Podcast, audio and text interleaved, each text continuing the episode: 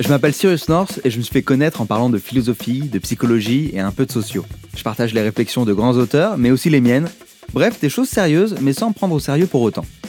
Aujourd'hui, vous écoutez Devenir veilleur de vie, le podcast de l'Agence de la biomédecine. Pourquoi veilleur de vie? Parce que c'est le nom qui est attribué aux personnes qui sont inscrites sur le registre national des donneurs de moelle osseuse. Et donc je suis là pour vous en parler.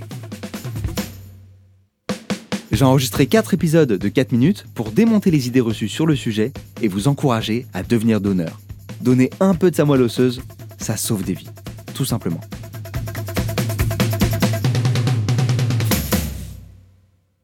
Épisode 4, devenir veilleur de vie.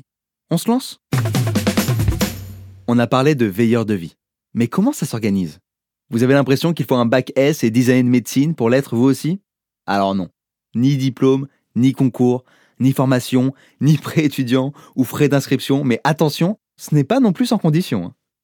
Première étape, les visiteurs. Et je parle pas de Christian Clavier et Jean Reynaud en Jacouille et Godefroy de Montmirail, même si j'aurais bien aimé. Non, la première étape, c'est de porter de l'intérêt à la cause. Visiter le site internet, se rendre à des événements de sensibilisation ou écouter ce podcast, comme vous le faites déjà. Ensuite, vous pouvez vous porter volontaire, c'est-à-dire que vous pouvez passer un casting. Là, il faut 1. être en bonne santé, alors il faudra juste répondre à quelques questions, c'est encore moins compliqué qu'un QCM. 2. Être encore un petit peu jeune, genre entre 18 et 35 ans inclus. Et non, c'est pas parce que vous avez plus de 35 ans que vous êtes vieux. Et d'ailleurs, je précise que vous restez inscrit sur le registre jusqu'à vos 60 ans. Et 3. Faire un prélèvement, sanguin ou salivaire, pour faire sa carte d'identité biologique. Promis, c'est toujours moins long qu'à la préfecture. Et là, ça y est, vous pouvez bomber le torse, mettre vos plus belles lunettes de soleil et adopter une démarche hollywoodienne. Vous êtes veilleur de vie, prêt à sauver une vie. Mais attention, hein, vous ne pouvez pas commencer à vivre la vie de Kurt Cobain. À un moment donné, faut être lucide. La bonne santé du donneur, c'est également la bonne santé du receveur.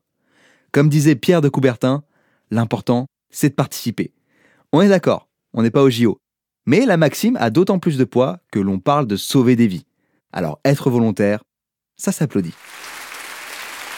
Et d'ailleurs, messieurs, pour ne pas changer, Sachez que nous sommes de très mauvais élèves. Hein. on ne représente qu'un tiers des inscrits sur le registre, alors que c'est nous, les chouchous, des médecins greffeurs. Dans 70% des cas, ce sont des hommes qui sont choisis comme donneurs. Et me parlez pas de votre peur de l'engagement. Hein. Ça marche pas ça chez nous. C'est un vrai problème, parce que justement, les cellules de la moelle osseuse des hommes sont mieux tolérées sur le plan immunologique chez les malades. C'est Michel Simès qui me l'a dit. C'est faux, c'est une vanne, il m'a rien dit du tout. Mais c'est vrai, par contre. Croyez-moi.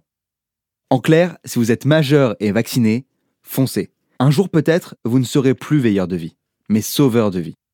Ça peut prendre un mois, un an ou une décennie, voire jamais. Mais c'est important de donner cette chance aux malades. Après ces quatre épisodes, ça y est, vous avez vous aussi les bases pour vous mobiliser pour le don de moelle osseuse. Plus d'excuses. Et n'oubliez pas que vous avez toujours le site dondemoelleosseuse.fr pour continuer à vous informer sur le sujet et vous lancer.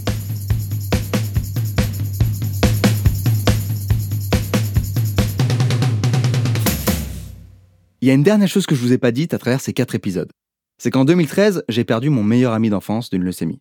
Est-ce qu'un don de moelle osseuse l'aurait sauvé? Honnêtement, j'en sais rien. J'étais trop loin de lui et de sa famille à ce moment-là pour le savoir, et le peu de fois où je lui ai parlé avant qu'il nous quitte, on parlait pas de ça. Je voulais juste lui rendre un petit hommage. Je t'embrasse mon pote. Je vous embrasse aussi. Prenez soin de vous. Peace.